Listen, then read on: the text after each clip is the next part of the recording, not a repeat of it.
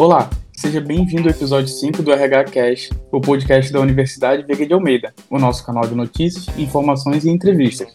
Você consegue acessar o nosso podcast pelo portal do colaborador ou através do seu player de podcast preferido, como Spotify e Deezer. Ah, e não se esqueça de comprar o nosso portal, sempre atualizado com informações para nossos colaboradores. Eu me chamo Tarso, sou assistente de RH da UVA e nesse mês o podcast vai entrar na onda do Novembro Azul. Hoje contaremos com a presença do Gabriel, teremos também a participação do Dr. Daniel Mus e do Carlos Henrique. Daniel Mus é graduado em Medicina pela UFRJ e em Oncologia Clínica pelo INCA. No momento, atua como médico de pesquisa clínica no INCA e como oncologista clínico pelo Oncologia DOR. Carlos Henrique é graduado em Administração pela Universidade de Santa Úrsula e tem pós-graduação em Gestão de Pessoas pela PUC-RJ. É analista de RH da UVA e trabalha na área de orçamentos, tendo uma sólida carreira na área. Em 2008, foi diagnosticado com câncer de próstata e veio compartilhar sobre esse período e suas dificuldades. Sejam todos bem-vindos, Dr. Daniel e Carlos. Muito obrigado por aceitarem nosso convite, é muito bom recebê-los aqui. Queria agradecer pelo convite, por estar aqui nesse evento, acho que é bastante importante, e poder contribuir de uma certa forma para que os homens tomem consciência de que é muito importante a prevenção do câncer de próstata. Bom, gente, obrigado pelo convite. Fico muito feliz também de estar aqui conversando aqui com vocês, dividindo um pouco da minha experiência e aprendendo também a visão experiência de vocês para a gente poder falar um pouco sobre não só prevenção e manejo do câncer de próstata, mas também na saúde do homem. É uma coisa que, apesar de ser intuitiva, não era uma coisa tão fomentada até anos atrás. Talvez o Novembro Azul ajude a trazer para a gente essa atenção à saúde do homem. Vamos lá, obrigado. Oi para todos, aqui é o Gabriel. Queria fazer a primeira pergunta para o Dr. Daniel. Doutor, o câncer de próstata é o segundo câncer de maior incidência em homens atrás apenas do câncer de pele não melanoma, de acordo com o INCA. Quais são os primeiros sinais de que o homem pode ter câncer de próstata? Gabriel, então, essa pergunta é uma pergunta importantíssima, justamente porque o câncer de próstata, até uma fase mais significativa, mais avançada, ele não dá sinais nem sintomas. Então, por isso é que se fala muito realmente no rastreio, que é quando a gente consegue detectar o tumor numa fase precoce mais assintomática. Porém, ele pode dar sintomas, tá? Numa parte dos casos. Os principais sintomas podem ser alguma dor importante a urinar, que não é exclusividade do câncer de próstata, mas pode ser um sintoma prostático, sangramento na urina, e em fases mais avançadas, por exemplo, pode dar dor lombar, uma dor pélvica relacionados a isso. Mas de maneira geral, talvez o grande recado aqui seja que a imensa maioria dos tumores de próstata são assintomáticos, por isso detectados, por exemplo, num rastreio com toque retal ou PSA. E Carlos, como é que foi essa experiência para você? Os primeiros sinais, você foi nessa nesse sentido que o Dr. Daniel está dizendo, você não teve nenhum sintoma inicial? Como é que foi assim a sua experiência? Bom, na verdade, comecei aos 45 anos a fazer o exame preventivo. Mas fazia não é porque eu achava que era importante, não. Eu fazia porque disseram que era bom fazer, que todo homem devia fazer. Eu comecei a fazer anualmente. Então eu levava como uma coisa assim de rotina. Ah, vou no médico só para ver, mas não levava muito a sério. Eu levava assim, acho que tem que fazer, mas não via essa importância que hoje a gente dá. Eu fui dar importância quando aconteceu comigo. Agora, sintoma nenhum. Nunca senti nada assim que pudesse é, mudar isso. Nem quando eu fui diagnosticado, eu fui fazer exame preventivo normal. Nem escolhi o médico. Eu peguei o livro vou no mais perto. Fui no mais perto, fiz, e aí que tive que fazer uma avaliação mais profunda, porque tinha alguns dados alterados. Mas, na verdade, não foi uma coisa assim procurando porque estava sentindo alguma coisa. Simplesmente eu fazia cumprir uma rotina anual. Só isso. Entendi. O exame de toque retal é o exame mais conhecido. Eu queria perguntar qual a importância desse exame e como incentivar os homens a fazê-lo e desmistificar esse exame. E além dessas perguntas, eu gostaria de saber também quais são os outros exames diagnósticos que são realizados. Bom, o exame de toque retal é um exame muito discriminado. As pessoas, não sei se por uma criação machista que a gente tem, ou seja, quando você diz que vai fazer o exame de próstata, em geral as pessoas já fazem gozação contigo, tem um certo bullying, né? Mas na verdade é um exame bastante simples, é incômodo, é, é incômodo, não é, não é um exame bom, mas é rápido e segundo eu li, aprendi, ele tem é, maior, é, é, maior rapidez no diagnóstico, claro, é, junto com o PSA. Em casos mais complicados, como foi o meu depois, que você vê que tem alguma alteração, aí sim, eu parti para uma biópsia, que aí já é um exame mais invasivo e mais complicado. Tá? Mas, em geral, é, toque retal é um exame bastante rápido e fácil de ficar, bastante simples, entendeu? É, corroborando o que, que o Carlinhos falou, gente, assim, então basicamente você tem dois pilares de exames que detectam anormalidades prostáticas, né?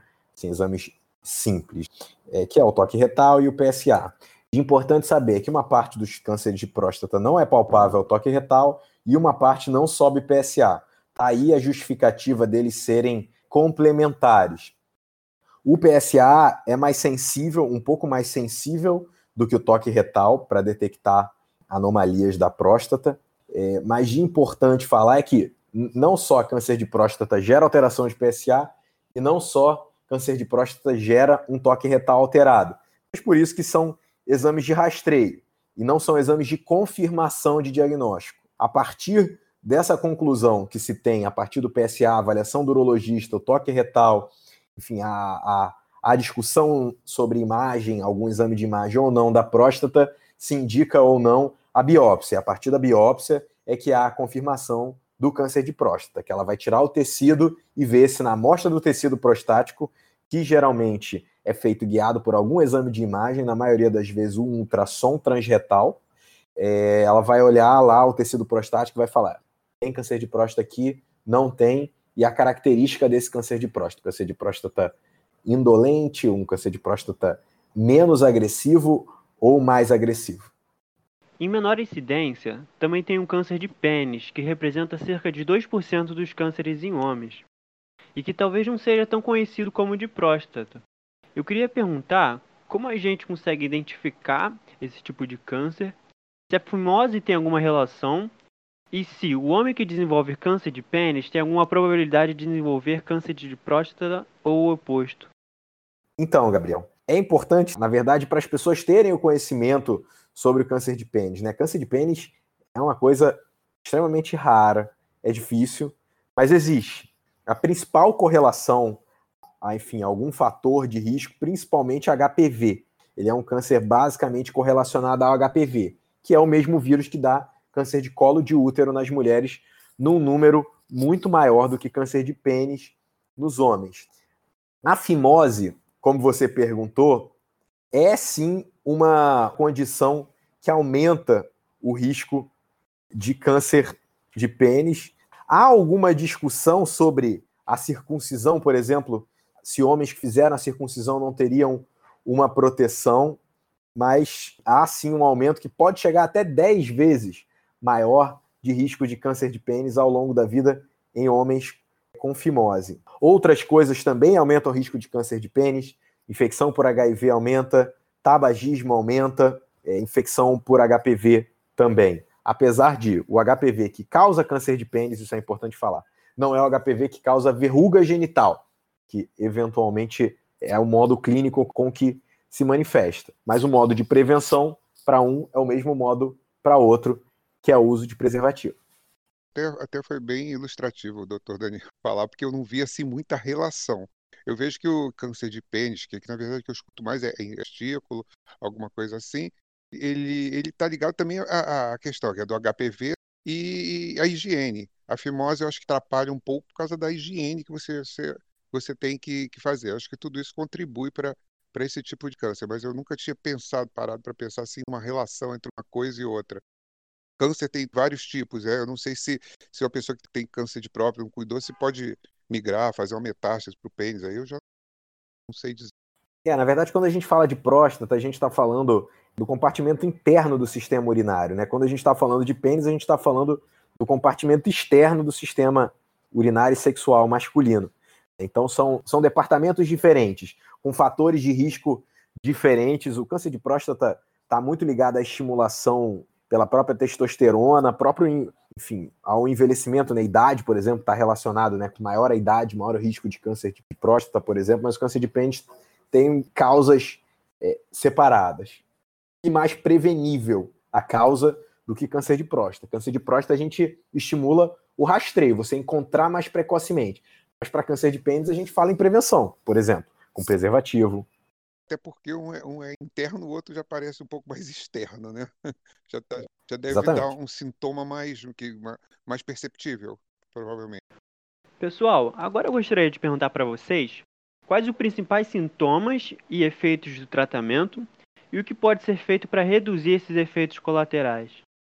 Olha, na verdade, é, isso é uma coisa que eu justamente queria incentivar aqui, é a importância da prevenção, porque justamente eu tive um câncer de próstata que foi pego muito no início, e essa que foi a vantagem, porque justamente por ser inicial, o tratamento não envolveu quimioterapia, não envolveu radioterapia. Tudo bem, eu fiz uma prostatectomia radical, que é a retirada total da, da próstata, mas eu não tive que me submeter a uma quimioterapia, que é um, é um tratamento que, que tem muito efeito colateral, e nem a radioterapia, que segundo meu médico, era, ele achava até pior que a quimioterapia, porque podia pegar outros órgãos no local que você fosse fazer, ia ser mais complicado. Então não precisei fazer nada.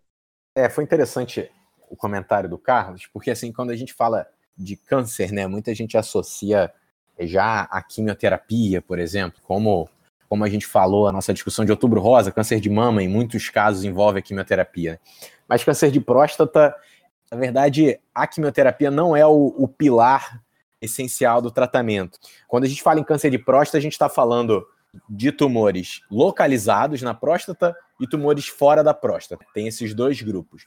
Mas mesmo nos tumores que têm doença fora da próstata, por exemplo, é, na coluna, nos ossos, que é um dos primeiros é, lugares de, de metástase do câncer de próstata, o grande pilar do tratamento para o câncer de próstata é a inibição da testosterona, mesmo nesses tumores avançados. Então, daí todo o efeito colateral da inibição da testosterona, com algumas medicações que a gente tem disponíveis, que a gente chama de hormonioterapia. Enfim, cansaço, diminuição da libido, diminuição da vontade mesmo de fazer as coisas, enfim, disfunção sexual, que acabam afetando bastante a qualidade de vida dos pacientes. Mas quando a gente fala do câncer de próstata localizado, e aí a gente está falando de cirurgia com ou sem radioterapia, né? Você pode fazer cirurgia isolada, quando é necessário, você complementa com radioterapia. Em outros casos, radioterapia isolada com ou sem hormonioterapia. E aí, quando você fala no tratamento local, é importante falar que a próstata, ao redor dela, há estruturas nobres de inervação que controlam tanto a continência urinária quanto a ereção masculina. Então, esses são os dois pontos mais é, relevantes quando a gente fala de um tratamento local para câncer de próstata. Em alguns relatos, para cirurgia e radioterapia, você pode ir de impotência e incontinência de 15% a 50%. Enfim, é um, é um risco bastante considerável. Se a gente vai ver de modo geral, as técnicas, por exemplo, para cirurgia têm avançado bastante hoje em dia. Você tem cirurgia robótica para câncer de próstata, que aumenta bastante a precisão onde você está, as áreas que você está ressecando e tudo mais. Os urologistas podem falar melhor que eu, né? Eu sou oncologista clínico, né? Eu não, não faço cirurgia. Mas, assim, esses dois efeitos colaterais são os mais relevantes quando a gente conversa com os pacientes: impotência e incontinência. Não sei se o Carlos quer falar a impressão dele, a visão dele como paciente desses dois efeitos. Quando fui fazer a prostatectomia, o próprio, o próprio urologista que me atendeu, ele, ele disse isso, que eu poderia ficar com uma, uma pequena incontinência urinária. E a, e a função erétil, ele disse isso, você vai enfrentar, principalmente no início, logo depois da cirurgia, você enfrenta uma fase assim ruim, mas a coisa vai voltando ao normal. O médico não escondeu nada, ou seja, não foi a coisa que me pegou de surpresa. Então eu fiquei paciente, aguardando, entendendo que aquilo eram sintomas normais no meu caso. Outra coisa que também os médicos disseram, no caso do meu pai, que também tem, tem câncer de próstata, também fazia é, acompanhamento geral, ele está com 90 anos. E ele disse que no caso do meu pai nem era necessário, se quisesse nem operar, falou que o câncer de próstata ele avança muito lentamente. Que na idade do meu pai é capaz do senhor morrer e morrer de outra coisa que não ser nem câncer de próstata. Carlos, você abriu uma porta excelente para discussão, tá? Eu realmente queria aproveitar esse gancho que você falou. Na verdade, a gente incentiva muito, né, a prevenção, o rastreio do câncer de próstata, simbolizando a saúde do homem, né, enfim. Mas há toda uma, uma discussão sobre esses exames serem feitos em pacientes de idade mais elevada, porque existe um número grande dos tumores de próstata que não mudariam a história de vida do paciente. E às vezes a detecção desses tumores, por exemplo, num paciente de 90 anos, você vai impactar a qualidade de vida dele com tratamento local, se ele não tiver características. Basicamente, isso é tudo uma conduta individualizada, tá? Isso é importante eu passar.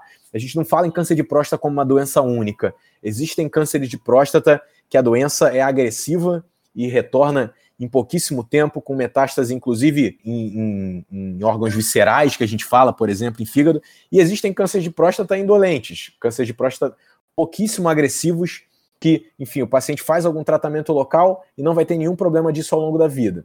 Mas, quando a gente fala de pacientes de mais idade, só para a gente ter uma estimativa, a gente estima que mais ou menos em 10 anos, isso é um dado que muda conforme a evolução dos tratamentos, etc. Mas um estudo grande viu que em 10 anos, 3% só dos pacientes com câncer de próstata diagnosticado tinham morrido por câncer de próstata. Ou seja, existe uma chance grande desse câncer de próstata não mudar a história natural de vida do paciente quando ele tem uma idade muito elevada.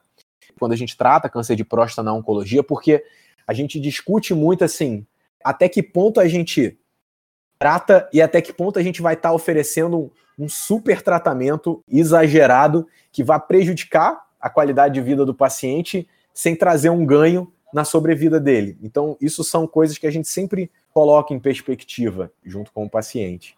Então, foi importantíssimo esse ponto que você tocou, Carlos. No caso do meu pai, é, foi o que ele falou, ele foi diagnosticado com 89 anos, 88. Ele disse, não, uma, uma operação radical como foi a minha, traria uma continência urinária muito séria para ele que ia atrapalhar. É, você dizia, ia transformar a qualidade de vida dele, ia declinar bastante.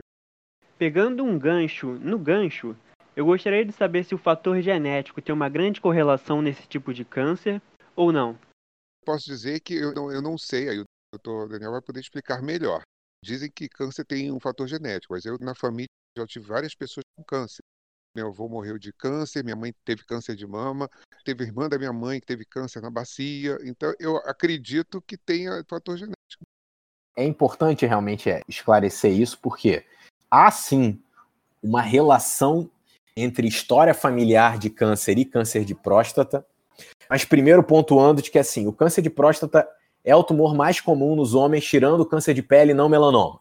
Então, assim, a gente sabe que, se a gente for olhar homens de 90 anos, a, a, imensa maioria deles, na autópsia, que possam ter morrido por algum outro motivo. Um exemplo: homens de 90 anos que morreram por infarto do miocárdio. Se você pegar a autópsia desses pacientes, a imensa maioria deles vai ter achados de câncer de próstata na amostra. É um câncer muito comum. E é aquilo que a gente falou, que no caso deles, não mudaria a história de vida deles, morreram por outra causa, na maioria dos casos. Mas mesmo sabendo que a maioria dos cânceres de próstata não tem relação com propensão genética ou história familiar, algumas coisas chamam a atenção para a gente no caso de câncer de próstata. Em idade jovem, deve motivar essa suspeita de, de história familiar. E quando a gente fala idade jovem, a gente fala abaixo de 60 anos, abaixo de 50, bastante, abaixo de 60 já levanta para a gente uma suspeita de que tem alguma relação, mesmo sabendo que só em torno de 10% dos cânceres de próstata tem relação com alguma propensão genética. Mas uma coisa importantíssima que eu acho que é, é pouco divulgado é que câncer de próstata tem relação com câncer de mama. E quando a gente fala em predisposição genética. Por quê? A principal mutação que predispõe mulheres a câncer de mama é a, de, é a do BRCA, que é a mutação da Angelina Jolie, que ganhou a mídia há um tempo atrás, quando ela fez a, a mastectomia, a retirada das mamas. Muitas vezes, as pacientes com câncer de mama falam assim: Poxa, doutor, mas assim, eu tenho dois irmãos e dois filhos homens. Não tem mais nenhuma mulher. Por que, que eu preciso testar? Justamente porque você ter essa mutação predispõe, no caso de homens, dentre outros tumores, mas talvez para separar dois mais importantes, a câncer de próstata e câncer de pâncreas tá? Se há a presença dessa mutação. Então, há sim um, um benefício em se saber se há uma predisposição genética a câncer de mama, mesmo em mulheres que não têm outros homens parentes próximos, né, nem filhos ou irmãos, justamente porque ele pode estar relacionado a câncer de próstata em homens, né? A gente sabe aí que de 5 a 10% dos homens com câncer de próstata vão apresentar essa mutação BRCA. Então, há sim uma relação, é a minoria, mas algumas coisas levantam para a gente essa, essa suspeita. História familiar de outros tumores, por exemplo, câncer de mama, câncer de próstata em pacientes muito jovens, principalmente abaixo de 50, no geral, abaixo de 60 anos. E o que, que a gente pode fazer em termos de prevenção? Quais são as dicas e os comportamentos mais importantes nesse sentido? Gabriel, quando você fala em prevenção de câncer de próstata, né, a gente está falando de maneira geral em incentivar a saúde do homem, né? E talvez esse seja o grande objetivo do, de Novembro Azul. É importante sim lembrar, mas talvez seja o grande objetivo seja é, interromper essa, esse fluxo, né, essa velocidade que a gente tem no dia a dia e fazer os homens pararem e refletir assim: será que eu estou em dia com a minha saúde? Queria abrir um parêntese só porque eu não posso deixar de falar mais até do que o rastreio com PSA, uma coisa que há um consenso entre nós é que a partir de 45 anos todo mundo tem indicação de fazer colonoscopia de 10 em 10 anos. E esse é um exame que previne sim câncer de cólon, câncer de intestino, porque você detecta numa fase mais precoce até de pólipos, lesões pré-cancerígenas. Então, fecha esse parêntese, mas é um parêntese importante que eu não podia deixar de falar quando a gente fala em saúde do homem. Você está em dia, Carlos? Eu já fiz, eu também faço. Você chama a atenção do homem para ver se ele está em dia com os exames que ele tem que fazer, com a sua saúde. Enfim, exercício físico é importante para diminuir principalmente o risco de câncer de próstata agressivo o que você tem de mais evidência é que exercício três vezes por semana diminui a incidência de câncer de próstata agressivo e fatal. Aquilo que a gente estava falando sobre ter um perfil mais agressivo e menos agressivo do câncer de próstata. Sobre alguns alimentos, né, uma coisa interessante. A ingestão de gorduras parece aumentar o risco tá, de gordura animal. Talvez ingerir alguns vegetais diminuam o risco de câncer de próstata. De maneira geral, você ter uma dieta pobre em gordura e rica em frutas, vegetais e fibras diminui a incidência da maioria dos cânceres. Curiosidades, né, sobre o câncer de próstata. Café parece diminuir um pouco o risco. Essa dose que eles viram foi uma dose em torno de 6 xícaras por dia. Mas quando a gente fala de prevenção em câncer de próstata, acho que a gente está falando em principalmente estimular a saúde do homem. Exercício, uma dieta regrada, pobre em gordura, rica em frutas e vegetais e um acompanhamento no seu médico, pelo menos anual, para que ele realmente sempre esteja fazendo um balanço da sua saúde.